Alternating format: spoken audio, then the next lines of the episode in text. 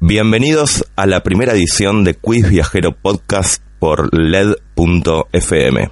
Pueden suscribirse al podcast en Spotify, en Apple Music y no perderse ninguno de los episodios que estaremos publicando casi semanalmente o semanalmente. Bueno, para quienes no saben, Quiz Viajero es una comunidad de viajeros de Argentina es también una aplicación, un juego que lo pueden descargar en el App Store o en Google Play, en donde pueden poner a prueba sus conocimientos de viajes, pueden ganar millas, pueden ganar sorteos, pueden conseguir descuentos de viajes. Es también presencia en redes sociales, donde nos juntamos a hablar de viajes. Somos como 20.000, 50.000, 100.000 personas. Es también un blog hace poco era un programa de radio y lo que nos faltaba para ser el mayor multimedio del mundo y ser más grande que Clarín era un podcast. Así que acá estamos empezando una nueva etapa. Mi nombre es Sergio Mandelbaum, soy uno de los creadores de Quiz Viajero y bueno, estamos muy contentos de esto que se inicia y espero que a ustedes también les guste. Para hablar de viajes hay que haber viajado, hay que conocer y hay que saber transmitir. Es una cualidad que yo no tengo. Por eso el formato de estas podcasts van a ser de entrevistas con personalidades de la cultura, del arte, del deporte, de la vida pública, que no solo viajaron mucho, sino que principalmente saben transmitir y así que esperamos aprender. Hoy, en nuestra primera edición, es un orgullo, un honor y un placer contar con la presencia de Nicolás Artusi para hablar exclusivamente de la gran ciudad de Nueva York. Hola Nico, muchas gracias. Hola, ¿cómo va? Igual primero quiero decirte que para ser Clarín tenés que tener un banco por lo menos, un correo, un cable, una telefónica, te falta todavía un poco. Pero vamos, Van empezando. Yo creo que el podcast es como el primer paso. Eh, sí, eh, empieza, yo trabajé 14 años ahí, así que conozco muy bien, gracias. La verdad que para mí es como eh, una gran alegría y un honor ser el, primer invitado de este nuevo formato podcast. Quiero igual ya empezar con el pie izquierdo, quiero desmentirte, quiero negar eso que decís que no tenés capacidad de comunicación, es todo lo contrario. A través de las redes sociales sos muy, muy comunicativo, muy eh, activo, muy útil eh, muy eficiente en tu labor de divulgador. Y además me gustaría recordar aquel momento en el que viniste de invitado a mi programa de radio y vos me entrevistaste a mí, con lo cual ahí ya se eh, delataron tus cualidades y tus condiciones como entrevistador, así que me parece que es eh, un gran comienzo. Podemos cortar acá y que cierre acá el podcast porque me volví... Son estos cuatro minutos. Estoy, estoy feliz, estoy feliz. No, pero es verdad, es verdad, es lo que pienso y me da muchísima eh, alegría inaugurar esta temporada. Bueno, muchísimas gracias Fabián, es un placer, vos sos una persona que admiro mucho y que un poco me, con esa entrevista me impulsó a meterme en el mundo acá frente a los micrófonos. Pero bueno, te considero una eminencia, así que estoy un poco nervioso. No, tranquilo. peleamos no. Ahora peleamos no. no eh, en serio, sí, basta tirarnos flores. Ahora, vamos a hablar de Nueva York y nos vamos a pelear porque yo soy Team London, así que... Lo sé, lo sé, no, lo sé. No, vamos a pelear, no vamos a pelear. Lo sé, lo, he visto mucho en tus encuestas por, por Twitter y, y siempre, eh, las veces que ha ganado eh, Londres, me, me, me, sorprendí. Londres es una ciudad que amo también y que admiro, pero eh, no puedo creer que se imponga frente a Nueva York. En general, en general, las veces que se impuso Londres es porque hice trampa. Ah, porque, pero la verdad es que si vos dejás fluir y sos democrático, se impone Nueva York. Y vamos a hablar un poco de por qué pasa eso. Así que a lo largo de este espacio. Te propongo, yo soy quiz viajero. Entonces estoy por contrato obligado a hacer un quiz. En todo lo que haga tengo que hacer un quiz. Sí. Eh, así que te voy a leer una frase que dijo una personalidad del mundo sobre Nueva York para definir Nueva York y te voy a dar tres opciones para que vos me digas quién la dijo. Dale, perfecto. hay un premio si acertás y te, voy a contar de qué te perdés si no acertas. Y un castigo si no castigo, Un, exacto, Dale, me gusta. Comillas. Nueva York es un espacio inagotable, un laberinto de interminables pasos. Y por muy lejos que fuera, por muy bien que llegase a conocer sus barrios y calles, siempre me dejaba la sensación de estar perdido. Mm. Fue Lou Reed. Mm fue Paul Oster mm. o fue Guillermo Flanchella en una pausa del rodaje, un argentino en Nueva York. Y yo iría por Franchella, pero teniendo en cuenta que lo admiré en una época como joven lector adolescente, elijo Polóstaro. Sabía que ibas a acertar porque con tu cultura, ojo, con Paul Oster y Lou Reed es difícil. Es muy difícil. además, nos remite esa combinación a la película Smoke. claro. ¿La, viste? Es un, La recomendamos sí, mucho. Cigarros, Cigarros, exactamente. Y, más, yo recomiendo más leer el libro que se hizo después de la película. Que fue un caso raro también que fue el libro después de la película. Claro, cigarros y humos del vecino que eran En realidad se vende como el guion, pero que es mucho más que el guion. Sí, sí. Pero bueno, es una historia genial y creo que... Pero bueno, si fue Paul Oster... ¡Vamos! Ganaste. Gané el un pasaje viaje a Nueva York. a Nueva York, todo pago. Pará, sale media hora y como te comprometiste a venir acá, no nos vas a dejar ahora. Ah, no lo podés. No. Chicos, eh, muchas gracias por haberme invitado. La verdad que fue una experiencia. Tengo el helicóptero enfrente. bueno, eh, sí, muy bien. Eh, Nico, para vos, ¿Qué es Nueva York? Mm, bueno, mira, eh, siendo bastante poco original, cosa que, soy, porque me suelo inspirar en las cosas que escucho o en las cosas que leo, citando de alguna manera o, parafraseando a, el tema de Alicia Keys, es un estado de la mente Nueva York. A mí me, me devuelve mm, muchas veces a, a, los libros que he leído, a las películas que vi, como temprano, ahora es imposible decirlo en público, pero aún así lo hago, como temprano admirador de Woody Allen, eh, yo ya de chico, eh, después de haber visto Manhattan, soñaba en blanco y negro y soñaba con Nueva York, ¿no? Esa ciudad a la que nosotros eh, conocemos aún sin haber ido. Así que Nueva York para mí es como un estado de la mente. Recuerdo después de mis primeros viajes a Nueva York volver acá y, dormirme pensando que me iba a despertar en Nueva York o, tener sensaciones y situaciones de ensoñamiento, de ensoñamientos diurnos pensando que al salir de un edificio o al bajarme de un taxi iba a estar en tal barrio o en tal avenida de, Nueva York. Con, con los años eso un poco se suavizó, tal vez la, la desmitifiqué, Tal vez eso hizo también, eh, o, mejor dicho, la consecuencia fue la consecuencia de haber ido muchas veces también y, de que se convirtiera felizmente en algo no tan inaccesible o no tan lejano o, no tan eh, inherente al orden de lo cósmico y de lo universal, sino de lo concreto y de lo realista. Pero para mí Nueva York es un, es un lugar al que ir con el cuerpo o con la mente, continuamente, y es algo que hago muy seguido. Está buenísimo porque nos contestó Cristian, que vos estás por ahí atrás, todas las preguntas que le preparábamos en, en una. O sea... Termina acá, entonces me puedo, ¿me puedo ir a tomar el avión? Podés llegar, podés llegar, ¿Puedo llegar? Pero, pero, viste que para ir a Estados Unidos hay que estar bastante antes, te revisan todo.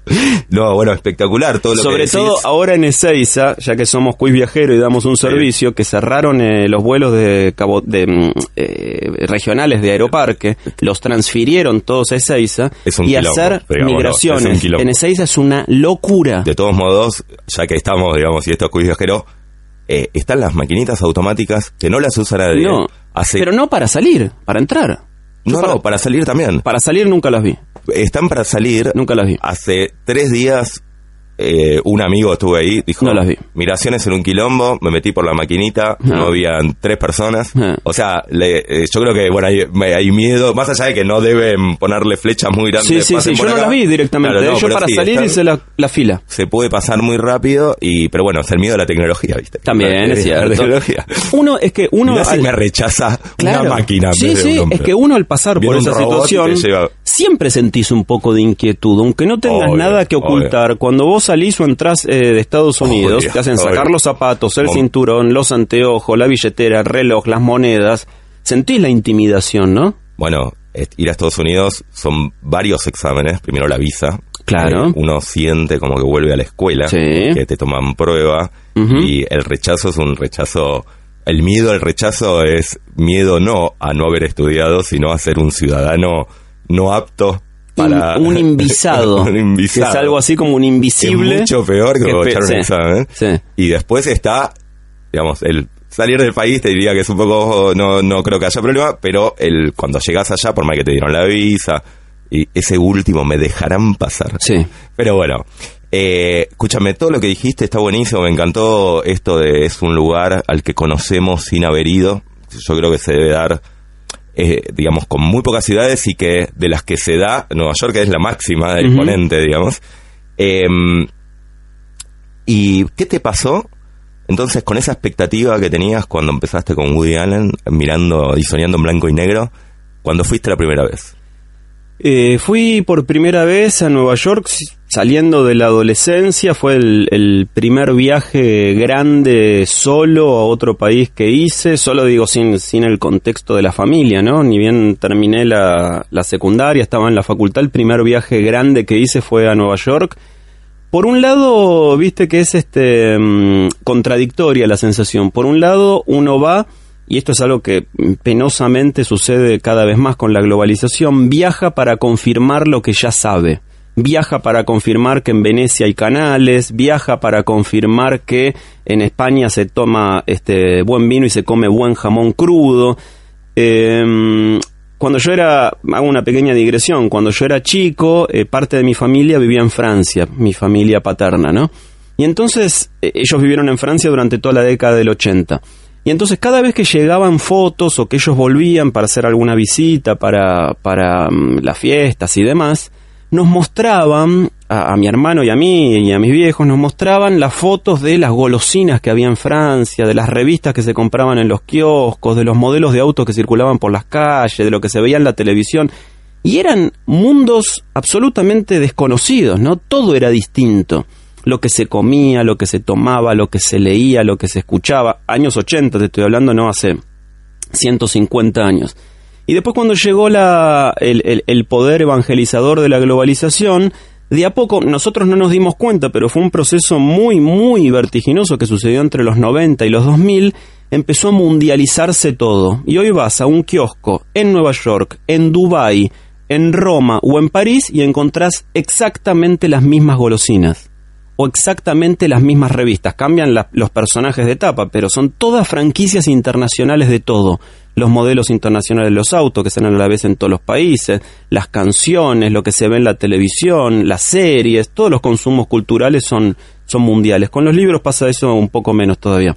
Entonces la primera vez que fui a Nueva York, por un lado confirmé mucho de lo que yo em, veía en la tele o veía en las películas, pero por otro lado me sorprendí con esa ciudad inacabable, como dice Paul Oster en la cita eh, con la que vos abriste el podcast, ¿no? Una, una ciudad que es muy, muy exigua en lo geográfico. Vos pensás que la isla de Manhattan, que es donde se concentra toda la actividad, tiene 12 cuadras de ancho. Está bien, son 12 cuadras anchas, eh, o largas, mejor dicho. Pero son 12 cuadras de ancho, y de alto tiene 130 y pico, 150 y pico, no, no más que eso. O sea, si uno saliera muy temprano a la mañana y tuviera una resistencia aeróbica, podría recorrer la ciudad caminando antes de que se haga de noche, de punta a punta. Y sin embargo es infinita. Sin embargo es infinita. Y cada vez que voy encuentro cosas nuevas, eh, porque eh, otra cosa eh, que tiene la ciudad también como consecuencia de la globalización es que todo el tiempo están abriendo y cerrando cosas. Como hablábamos antes de salir al aire, es la ciudad de los mil andamios. Siempre está en construcción y siempre en demolición y ese cafecito al que a mí me gustaba ir de golpe ya no está más, y esa esquina que yo disfrutaba fue demolida porque van a hacer un edificio, y esa placita donde este antes me sentaba a lo mejor un rato a la tarde, ahora tiene una instalación y está eh, techada o tapiada. Y entonces, bueno, te da la posibilidad como de la ciudad infinita, ¿no? El otro día, digo el otro día porque volví hace poquitos días de Nueva York, que estuve de vacaciones, fui al, a la librería Magnally Jackson, que es una de mis favoritas, que está ahí en la calle Prince, en el Soho. Es la librería que queda a 30 metros de donde vivía Bowie, David Bowie. Bowie vivía en Lafayette y Spring, ¿no? Y, mm, y, entonces eh, Bowie, que era muy lector, y la cafetería, esta parte tiene, mm, la librería tiene una linda cafetería, em, bajaba todos los días del departamento a tomar un café y a leer un libro ahí en Magnally Jackson. Y entonces, bueno, es un ritual que yo cada vez que voy a Nueva York repito, voy ahí a leer, me quedo un rato, me compro algún libro, y en el sótano hay un baño. Eh, un baño que yo no conocía, nunca había ido al baño ahí. Y el baño es sensacional, es el mejor baño que vi en mi vida, porque es el baño Jorge Luis Borges. Donde vos tenés que poner una moneda para entrar, y una vez que entras, el baño está, es, es un espacio irregular, o sea, no es cuadrado, como una especie de paralelepípedo, donde tiene todos espejos, todos espejos, está todo rodeado por espejos, espejos que están eh, decorados con, con frases sobre el infinito y los laberintos de Borges, y mientras estás pillando escuchás a Borges que te habla en inglés por altoparlante y todo está con una luz roja. ¿En serio? Entonces estás ahí haciendo pis en medio de una luz No, roja, no, reflejado en no, unos llorás. múltiples espejos, claro. cae una lágrima. Y, y- y es una... ¿Y fuiste de casualidad? No, fui de baño? casualidad al baño de la librería de Manly Jackson. Nunca, nunca, eh, está en mi Instagram si después lo querés ver. Eh, nunca había ido, me sentí transformando la experiencia banal de hacer pis en una em, locura lisérgica y psicodélica. Me pregunté si María Kodama sabrá de esto también, que es lo más inquietante, pero dije, qué consecuente con la idea de Nueva York, ¿no? Es un laberinto infinito. Perfecto, qué perfecto. Y eso, ¿no? Es lo que... Bueno, dijiste básicamente, de nuevo, dijiste todo, eh, porque me preguntaba, en esta cosa me parece genial la descripción, son 10, 12 cuadras de ancho y 150 de largo, sin embargo es infinita, y decís, se reconstruye, siempre está en obra, pero no es una cuestión de que cambian los locales.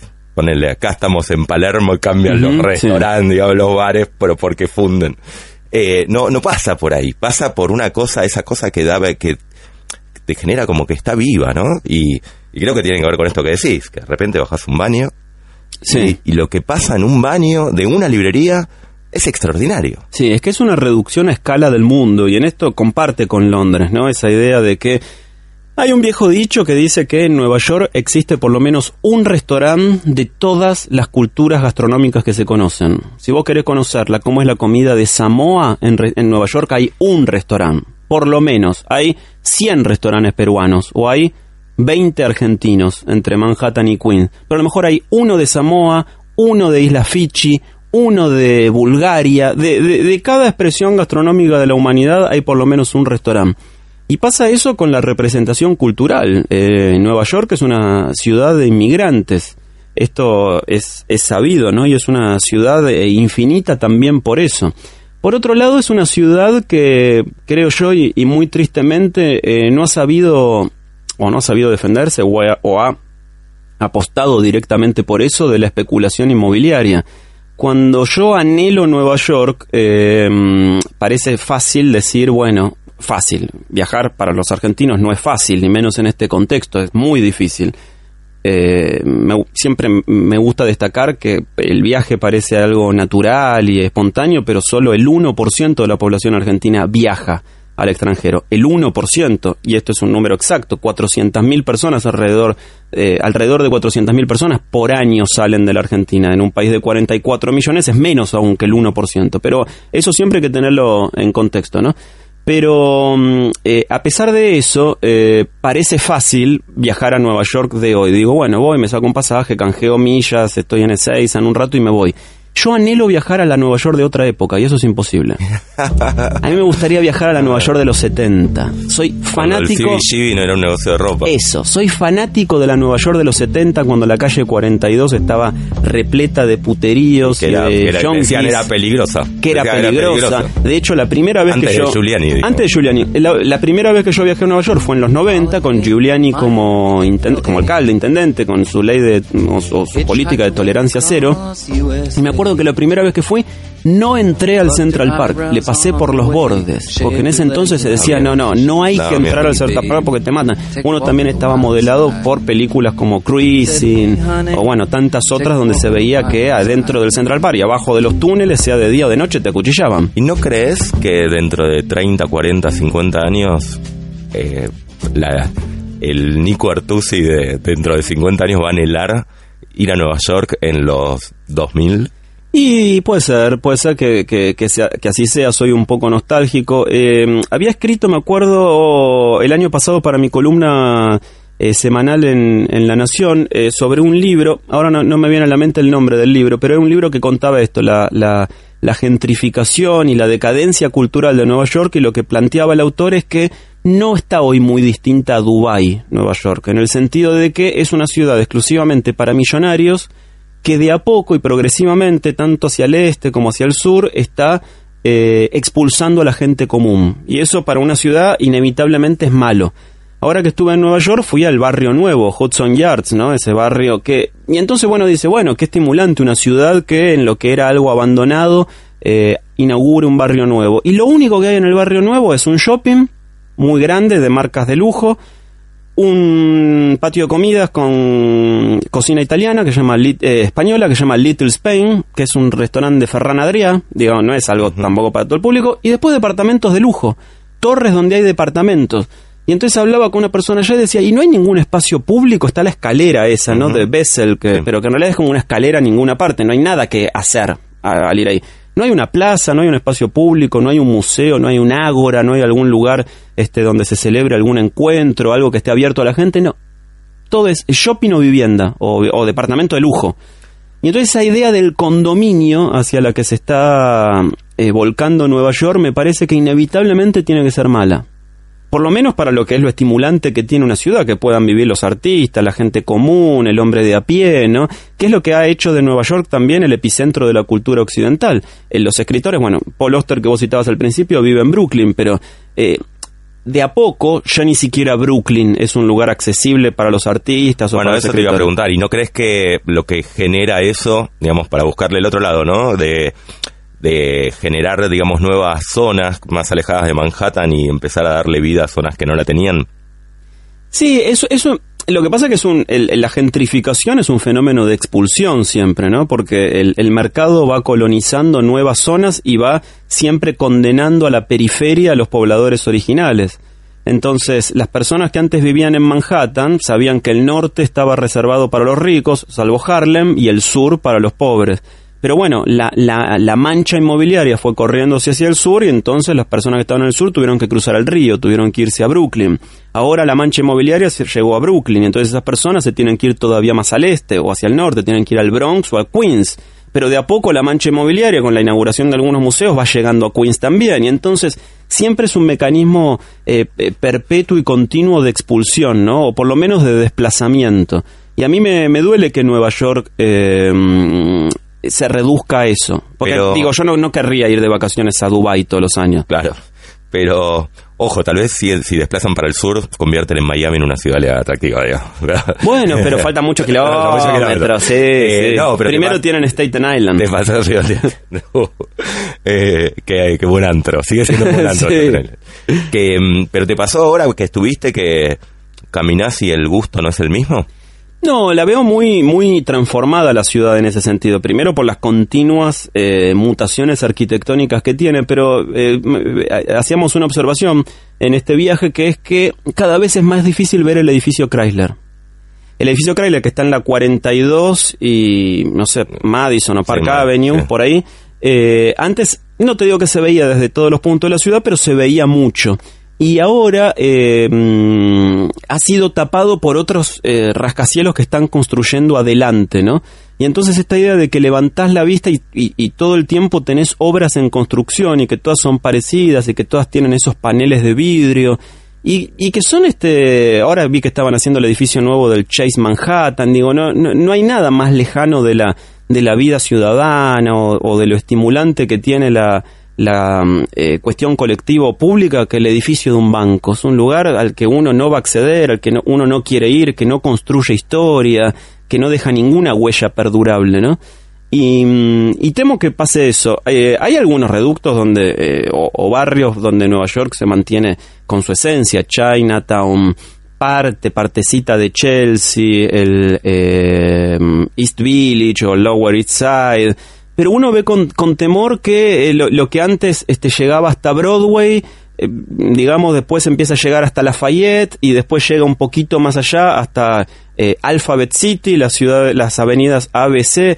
Y entonces, bueno, uno ve cómo empieza a, transformarse la ciudad, que sigue siendo muy estimulante y, para mí sigue siendo la ciudad más maravillosa del mundo, pero, pero me inquieta un poco que ahí donde antes había eh, algo que uno podía disfrutar libremente, ahora hay un H&M, ¿no? O, que todo esté mediatizado por el consumo, que cada vez sean menos los espacios públicos. Un buen ejemplo de eso es el Highline. El Highline, cuando lo hicieron, que hará 6, 7 años aproximadamente. Era una idea fabulosa, la verdad que era una idea fabulosa. Ahora lo terminaron, llega hasta esta parte nueva de Hudson Yards, pero en la parte donde empieza por el Meatpacking District, ahora está rodeado de todos edificios en construcción de rascacielos que lo convierten en un cajón.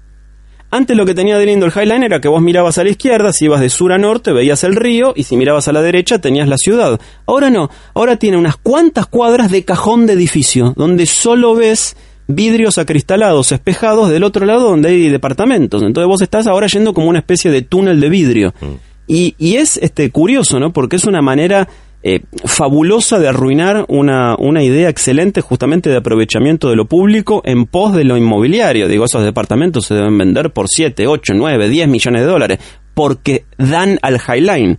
Pero para el paciente que disfruta del Highline y no de esos departamentos, digo, la experiencia se volvió mucho más banal y poco atractiva, porque antes donde uno veía un río, ahora ve la cocina de un rico, o ni siquiera ve el, vidrio espejado que tapa la cocina de un rico, ¿no? Ojalá Nueva York pueda, mm, si es que tiene esa decisión, eh, frenar a tiempo o por lo menos lograr una mixtura, ¿no? Entre, entre eso que, que, es ahora y eso que era antes. Yo le tengo mucha fe porque es la, es el, es el corazón cultural de, de Occidente, no solo porque es la, la capital cultural de los Estados Unidos, sino porque es la capital cultural del mundo. No hay, este, salvo en Londres, una, una representación de la multiculturalidad tan, tan, tan potente como hay en Nueva York.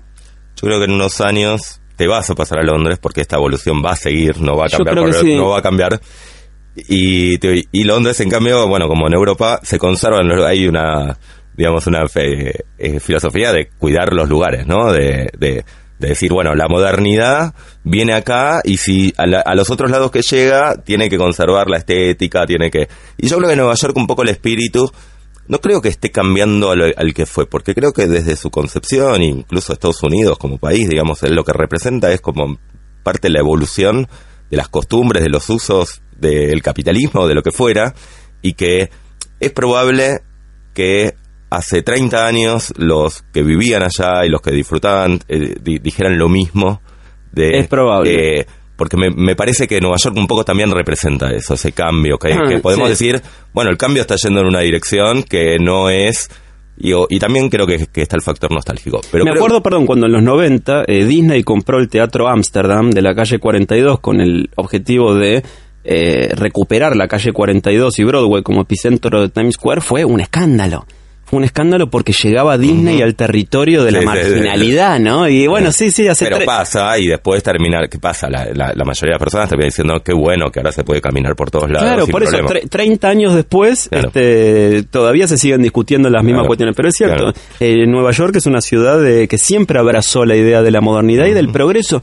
Estados Unidos ha hecho de, la idea del progreso y del avance continuo. Hay un libro muy bueno de mm, American Vertigo, se llama, del filósofo francés eh, Henri Levy, Bernard Henri Levy, que justamente lo que postula es que con toda su cultura del automóvil, de las autopistas, de las grandes extensiones, de las ciudades que crecen hacia arriba, el, corazón ideológico de Estados Unidos y espiritual es la idea del progreso continuo, del avance continuo, siempre ir hacia adelante.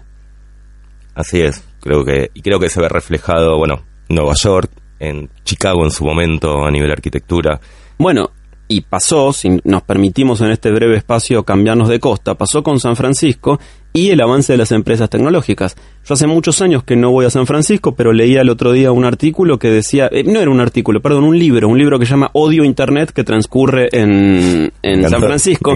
Claro, es una novela sensacional, eh, te la recomiendo mucho, eh, de un escritor llamado Jared Kobeck, que es un estadounidense de origen turco. Odio Internet transcurre en San Francisco y dice cómo esa ciudad, que era el epicentro del hipismo, de la contracultura y todo, fue invadida en los 2000 por las empresas tecnológicas y hoy donde había una plaza o o, una casa de estilo victoriano están las oficinas de Uber o de Cabify o de RacerFranklin.com, ¿no? Y bueno, sí, es, es, eso, es, es, parte de la época que nos toca vivir. Eso no impide, por lo menos para los que somos un poco nostálgicos, que añoremos, sobre todo épocas que no vivimos, que es la mejor forma de nostalgia. Te recomiendo ver Valley Uprising en Netflix Eh, mírate ese documental. Bueno, que es sobre San Francisco, Eh, es, es, Silicon Valley. es so- es sobre la, la zona ese, sobre Yosemite. Claro. eh, y el mundo de la escalada, pero que el mundo de la escalada, pero que fue, digamos, uno de los centros hippies y del hippismo y que incluso llegó a la escalada, es espectacular. Eh. Bueno, hoy me lo pongo en mi lista. Perfecto. Em, tenemos una experta en Nueva York, eh, se llama Julieta, y tiene un blog, New York Again, y la idea, yo le propuse un desafío, em, que es tirarnos tips, ella va, se llama New York Again, o sea... Eh, Es una declaración de principios, Sí. ¿no? Y está todo el tiempo sacando pasajes a Nueva York y si tiene que vender a sus hijos, vende a sus hijos para ir a Nueva York. Y mm, entonces le propuse que nos mande por audio algunos tips. Digo, mirá que viene Nico Artus y que conoce mucho, ya podrán darse, haberse dado cuenta lo que conoce Nueva York, eh, que no conozca. que- Y vamos a ver si, si logra el desafío. Así que escuchamos qué es lo que propone, a ver si no conoces. Dale. Hola a todos, soy Juli del blog New York Again y hoy les quiero compartir tres lugares no tan conocidos de la ciudad. El primero es un lugar gastronómico donde van a poder probar la mejor hamburguesa de carne añejada en Nueva York. Se encuentra en el West Village y el nombre del local es Pizza Loves Emily. Sí, también venden pizza y es muy buena. La segunda recomendación es un bar en Williamsburg donde van a poder elegir para probar entre 400 variedades de whisky. Para comer van a poder elegir entre 6 variedades de grilled cheese, un sándwich tostado de queso con ingredientes diferentes. El bar se llama Nurman's Kill en Williamsburg. Por último, para quienes buscan relajarse en un lugar único, les cuento que hay un spa Tribeca con aguas termales que está inspirado en los rituales de baño de antiguas civilizaciones. El lugar se llama Aire Asian Bath. No dejen de entrar a su página para ver de qué se trata, se van a sorprender. Bueno, esto ha sido todo de mi parte, espero que les haya gustado y si quieren ver más tips de Nueva York, visiten mi blog en newyorkagain.com. Bueno, el blog, quiero, quiero contar que la cara de, la cara de Nico fue acá en el spa. O sea, Ah, sí. no, le, no le conmovió la hamburguesa, no le conmovió el whisky porque debe conocer, te la No, es que necesitas un spa en Nueva York, viste que es todo Claro, caminar, lo que te duelen después los gemelos, Pero los cuádriceps. un, un spa oculto con aguas de no traídas Sí. de no sé dónde Y en, el medio de la ciudad. Tribeca que es un barrio aparte que no tiene grandes atractivos, ¿viste? No vas a Tribeca, no, no, no, no, no tiene nada. Pero este, te- debo decirte Lo- que lo en, vas a este, tomar. En este último viaje, paseando por Tribeca, otra de las cosas lindas que tiene Nueva York, que te topas con estrellas de Hollywood todo el tiempo, eh, me crucé con Gerard Butler Con Gerard Butler. Bueno, sí, yo, por Tribeca. yo, perdón, voy a contar una infidencia con la actual esposa en ese momento, con mi novia, fuimos, nuestro primer viaje fue a Nueva York, y mm, eh, teníamos un permitido, en ese momento, noventas, Wynonna Ryder. Ah. Entonces yo, eh, ella era Eddie Vedder, su permitido era Sí, Eddie Vedder, el mío sí, Ryder. sí. Estamos comiendo una cheesecake en Nueva York, en un barcito, frío, invierno, pasa Wynonna Ryder caminando. Y vos fuiste corriendo atrás. Ah, mi esposa me dijo, anda, Anda. dale, anda, anda. Todavía Qué está ahí, bueno. esperate, viendo si salgo. Qué si bueno. ¿Viste que es eso que tiene Nueva York medio insólito que te tomás el subte y decís, Este "Puta que- madre, Street. Sí. Enfrente, tú viajando en subte. Sí, pasa mucho. Em, y vos algún, al- digamos, ya tiraste varios tips, pero digamos, alguna cosa que quieras recomendar así súper particular, más allá de la experiencia de este baño. eh, Ah, el librería, baño de pero, Manuel pero digo, es ¿qué- buena. qué, em, no sé, te, te viene a la mente un par de tips eh, súper Eh, especiales que digas, no son muy conocidos. No, eh, algunos lugares que descubrí en este último viaje. Uno, hay una tienda nueva eh, sobre la calle Lafayette. Mira, la volvemos a nombrar, que es donde vivía David Bowie, que se llama mm, Shopify y que es una tienda de varios pisos con diseñadores independientes que montan showroom y que tienen eh, cada uno de sus showroom es como una experiencia no tanto de consumo sino de disfrute en el momento. Por ejemplo, uno hizo una montaña gigante que va de piso a techo de almohadas. Y entonces vos te podés subir a una especie de tarimita y tirarte como si te tiraras de un trampolín a una pileta, pero a una montaña de almohadas. O por ejemplo hay un Only New York. solo Nueva York. O por ejemplo tiene entre el, ter- entre el tercer y el segundo piso, en vez de una escalera, un tubo circular que es un tobogán para adultos que va de un piso a otro, pero que completamente encerrado, como si estuvieras adentro de una fábrica de salchichas, y que te marea porque va dando vueltas y no sabes a dónde vas a desembocar. es, es, muy buena. Ahora es muy buena. Repetí la dirección. Es en Lafayette. Ay, me O lo ¿Cómo debo. se llama? O el nombre. El lugar se llamaba Shopify. eh, es en Lafayette y debe ser eh, Prince. Ok, perfecto. Eh, llegando, Ahí, eh, plenos ojos. sí, en plenos ojos, a dos cuadras después de Houston. Mm, sí, Lafayette y Prince, suponete. Eh, otra de las cosas que, mm, que descubrí en este último viaje es la cafetería definitiva de Nueva York. Bueno, una por, por exceso y otra por, por eh, delicadeza. Por exceso es el nuevo Starbucks Reserve que está enfrente del Chelsea Market un edificio de nueve pisos dedicado al café, pero que es como Disney World del café, real. Ellos dicen es el Willy Wonka del café. Tienen ahí no solo el- las tostadoras de café, silos de café para guardar un silo gigante en el medio, sino que todos los granos verdes de café circulan hasta las tostadoras por un sistema de tuberías que está ubicado debajo del cielo raso. Eh, Perdón, ¿fuiste por primera vez ahora? Es que abrió en diciembre. Sí, sí, sí, es nuevo, nuevo, Y- y- nuevo. Perdón, ¿te volviste loco? Me volví loco. Era, eras como el niño que va a Disney. Me volví absolutamente loco. Solo hay cuatro de este tamaño y categoría en el mundo, en Seattle, en Milán y en Shanghái. Y podés probar, o sea, todo lo que exista en el mundo del café Sí. lo podés probar ahí adentro. De lo que tengan en ese momento ahí, sí. Es impresionante. Y por otro lado, en Williamsburg, también una pequeña cafetería nueva que se llama Devoción, que es de unos colombianos, que funciona prácticamente como una embajada de Colombia ahí en Brooklyn, donde ellos también eh, cosechan su propio café en Colombia, lo importan, lo empaquetan, lo tuestan ya en Brooklyn y lo sirven ahí en un lugar hermoso que tiene un techo de vidrio y un muro vertical y un sillón Chesterfield gigante en el medio.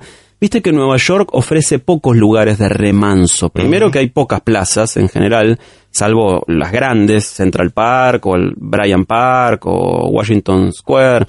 Pero mm, por eso son para mí muy, muy valiosas las cafeterías donde te podés sentar, que tienen sillón.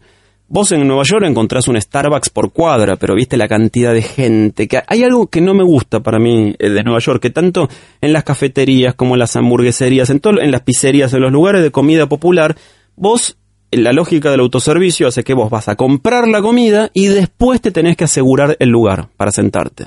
Con lo cual pasa muchas veces que es un lugar que tiene seis mesas, Y no, y no- y 48 clientes. Y ese peregrinar con la bandeja y la comida que se va enfriando, dando vueltas, dando vueltas, dando vueltas, dando vueltas, y terminando comiendo parado en un pasillo, al, parado al lado de la, vuelta- de la puerta del baño, se me hace muy inconveniente. Pero, por eso, estos pequeños remansos que ofrecen las cafeterías son difíciles de encontrar en Nueva York también, pero este lugar de devoción lo, lo recomiendo mucho. Ah, y otro pequeño secreto también de Nueva York, que es nuevo, abrió este en enero, así que es muy flamante, el Museo de la KGB. En la calle de la 14 KGB. de la No, KGB. gracias, de la No, no, KGB. de la KGB. A partir del éxito de la serie The Americans, Sí. hay una especie de furor por la KGB en Estados Unidos. Están fanatizados los tipos. Y abrieron el Museo de la KGB en la calle 14 y la Octava Avenida, también muy cerquita del Chelsea Market. Y es un museo que adentro está todo decorado como si fuera una oficina de la burocracia moscovita.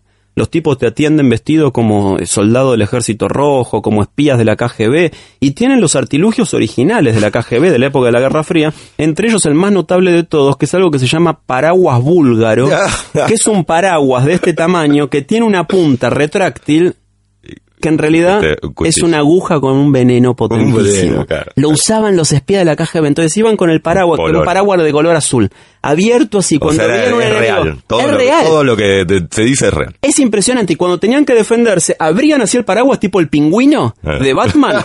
y eso eh, convertía la punta del paraguas en una aguja retráctil que te envenenaba. Los recomiendo mucho. El Museo de la KGB, de nuevo en la calle 14. Espectacular, espectacular. Eh, parar en Nueva York eh, de, de la 20 para abajo, de la 20 para arriba. No, de la 20 para arriba. Siempre, siempre, siempre me, me alojé en el Midtown. Por una cuestión estratégica. Eh, he ido a Para muchos arriba, para abajo, caminando, Sí, tranquilo. Sí, sí, sí. Ni siquiera tomando el subte. El subte está caro. Justo cuando estaba hace unos días en Nueva York, aumentaba de 2 a 3 dólares el subte. Y 3 dólares es mucho para un viaje, para un viaje simple. Uno puede sacarse el pase por 7 días que cuesta 32 dólares, que lo recomiendo mucho. Si es que va a viajar mucho en subte, por 32 dólares tenés tarifa plana durante 7 días. pero el viaje, el, el- el single ride, cuesta 3 dólares y es muy caro. Pero parando en Midtown, digamos, eh, Vas es como ese- lados. excepcional, ¿no? Tener que tomarte, salvo que quieras ir para otros barrios, digamos, Sí. pero dentro de Manhattan es como que puedes manejarte caminando. Por eso, salvo que lo, lo usás para ir a Brooklyn o cuando saliste a la noche, porque otra cosa buena que tiene Nueva York es que los subtes funcionan las 24 horas. saliste a la noche y estás un poco cansado, no querés caminar 40 cuadras, te tomas el subte y sabes que llegás. Es una ciudad muy amigable para el transporte público. Es casi imposible que alguien tenga auto en Nueva York, pero tiene la posibilidad de, ni siquiera tomándose el colectivo, tomándose un subte, eh, llegar en cualquier momento del día a cualquier lugar de la ciudad. Evitar horas pico, el subte de Nueva York, bueno, como casi todo lo hace, es un problema. El problema es que en Nueva York eh, no hay banda negativa. No hay hora no pico de nada. Todo el tiempo todo está lleno. Eso también es un... el- Fui, el- como todo argentino, quería ir a ver una muestra al MoMA. Fui el viernes, que es el día que está gratis. Eh, entre las eh, 4 de la tarde y las 8 de la noche. Cuatro cuadras de cola había. Cuatro cuadras. Te fuiste, Pero- me fui, dejé pasar un rato, volví y ya la cola había desaparecido y entonces entré ahí como un duque gratis. Yo ese es un tip que tengo para cualquier lugar del mundo, que es ir a los museos eh, cerca del horario en que están por cerrar. Sí, sí. Eh, Es muy bueno además, eso. sucede en muchos algo que es que, bueno, dicen cierran las puertas a las 6, pero no, pero echan a la gente a las 7 o a las 8. Sí, sí. Digo, salvo que quieras ir todo el día, ¿no? La gente, o sea, sos fanático, querés estar todo el día en el museo, bueno, anda. Pero si quieres estar dos horas, tres horas en un museo, cierra a las seis, andate a las cinco, vas a entrar, no va a haber nadie en general, y, y te vas a ir quedando solo en el museo. Sí. Te vas a sentir como, no me acuerdo la, la película, Una noche en el museo. claro, Eh, Ben Stiller. Exacto, porque te empezás a quedar solo a partir de las seis de la tarde. Sí, es cierto, es un gran consejo. Y eso. sentís que el museo es para vos, sentís que y es una experiencia increíble. Pero viste que Nueva York es la ciudad de las filas. Para todo hay que hacer Sí, bueno, fila para bueno. tomar el subte, para entrar al museo. Vas a comprar algo, la fila de la caja. Tenés 70 personas adelante. Todo, todo es la ciudad de la fila. Hay que ir este, dispuesto a caminar mucho, a esperar mucho por todo. Creo que Estados Unidos es el país de la fila. Yo Sí. hace años que no voy a Disney, pero vos vas a Disney y la experiencia es, bueno, el juego, la atracción dura 6 minutos, la fila 3 horas. Sí. Es así. Sí. Pero bueno, eh, como todo país marcado por el hiperconsumo, eh, hace que, que, que todo sea elefantiásico en Estados Unidos. Mira, más- ayer eh, subieron una foto en Bernaza, en, en Cinque Terre. Había, había, era todo una multitud, pero de 3.000 personas esperando para subir al tren. Sí. O sea, me parece que es el fenómeno del turismo en temporadas altas o temporadas semi-altas que hoy está imposible. Estuve el año imposible. pasado en Bernaza y lo que pasa es que no te podés quedar ahí. Vos te quedás en una ciudad cercana que es La Especia y vas en tren a los Claro, distintos pero balnearios, que son eso, cinco pero- balnearios. Pero, pero- el último tren pasa a las 8 de la noche. No, sí, sí, sí, Entonces, la- la Perdiste el tren de las 8 acumulación. de la noche, que en verano son las 8 de la tarde, y no tenés otro tren hasta las 6 de la mañana del día siguiente. Entonces la gente se desespera por agarrar el último tren. Es desesperante. Sí. Eh, última pregunta antes del final. ¿Tu barrio preferido de Nueva York? Mm, probablemente Chelsea.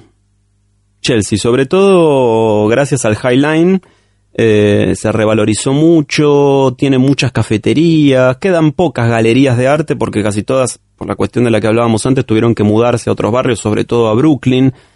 Pero hay algo de lo peatonal todavía en Chelsea o de la escala humana. Ves los departamentos que son bajos, no hay rascacielos todavía. Pensé que me ibas a decir el West Village. Eh, bueno, el West. Sí, bueno, el Chelsea también es como una especie Mm, de entrada continuación. al- eh, o continuación, ¿no? Al West Village. Sí, definitivamente esa zona.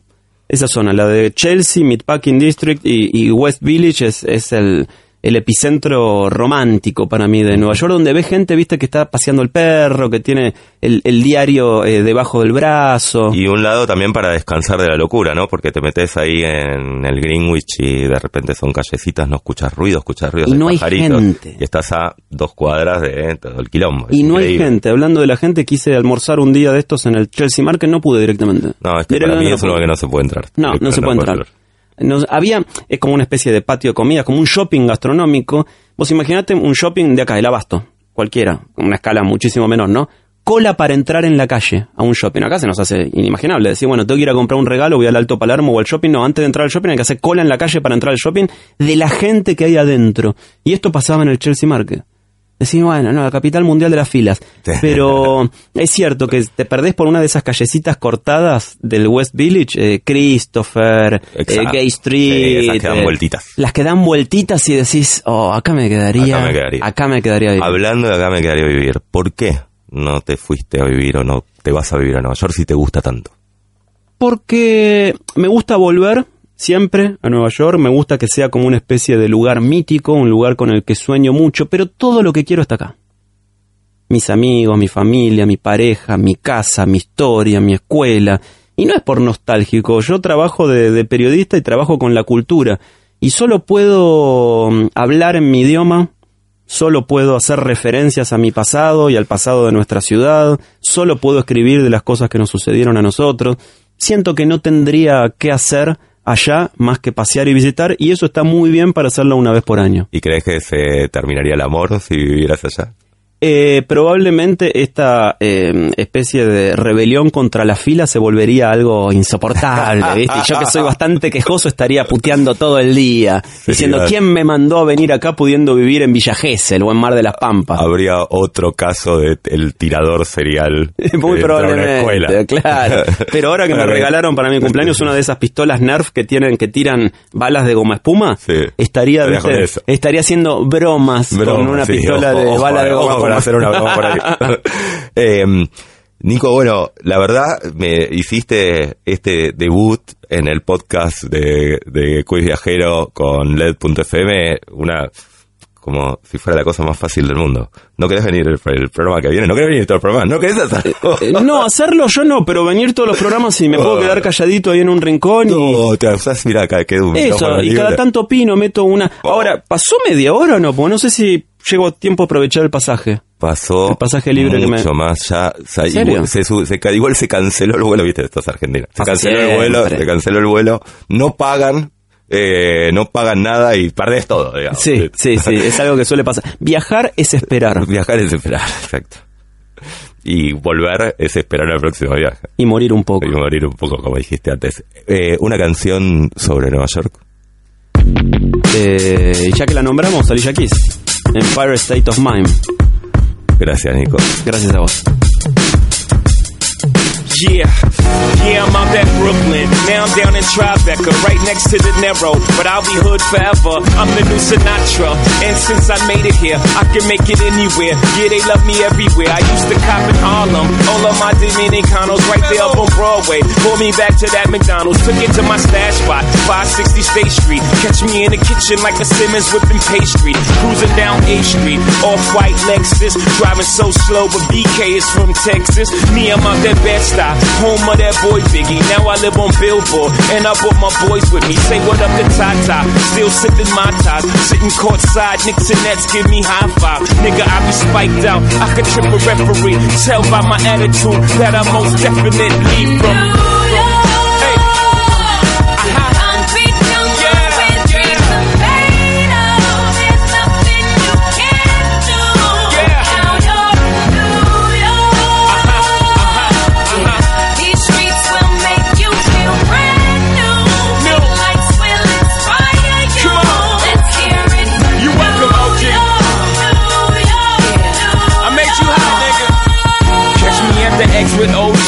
Yankee game. Shit, I made the Yankee hat more famous than a Yankee can. You should know I bleed blue, but I ain't a crypto. But I got a gang of niggas walking with my click though. Welcome to the melting pot. Corners where we selling rock. Africa been by the shit.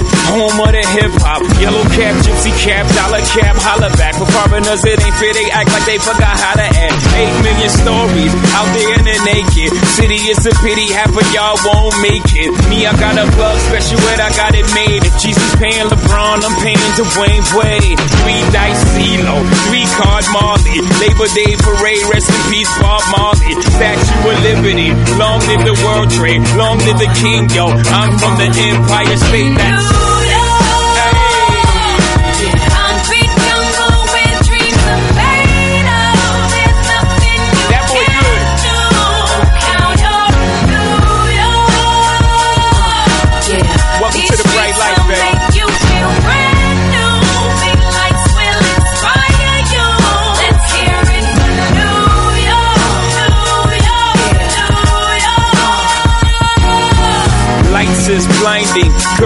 blinders, or they could step out of bounds quick. The sidelines is lined with casualties who sip the life casually, then gradually become worse. Don't bite the apple eve, caught up in the in crowd. Now you're in style, and the winter gets cold, in vogue with your skin out. City of sin is the pity on a whim. Good girls going bad, the city's filled with them. Mommy took a bus trip, now she got a bust out. Everybody ride her, just like a bus route. Hail Mary to the city, you're a virgin. And Jesus can't save you, life starts when the church in. Came here for school, graduated to the highlight. Ball players, rap stars, addicted to the limelight. Empty and May got you feeling like a champion. The city never sleeps, better slip you an ambient.